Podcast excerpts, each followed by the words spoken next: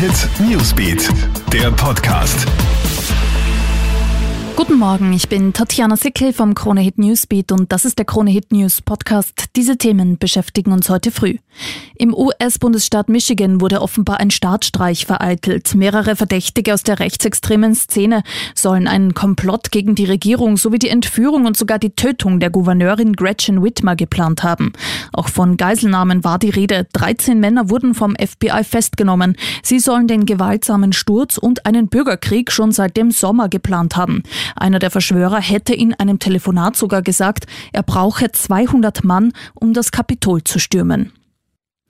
Mordprozess in Wien. Ein 62-Jähriger muss sich verantworten. Er soll im November des Vorjahres seine 50-jährige Frau erstochen haben. Zuvor soll sich das Ehepaar über Finanzen gestritten haben. Der Mann gesteht, mit dem Messer auf seine Frau eingestochen zu haben. Diese wollte er laut eigenen Angaben aber nicht töten. Während der Tat waren vier von fünf Kindern des Paares im Haus anwesend. Der 62-Jährige ließ sich danach widerstandslos festnehmen. Und heute wird in Oslo der Friedensnobelpreis vergeben. Im Rennen sind 211 Personen und 107 Organisationen. Laut Buchmachern haben die Weltgesundheitsorganisation WHO und die Klimaaktivistin Greta Thunberg hohe Chancen, den Preis abzustauben.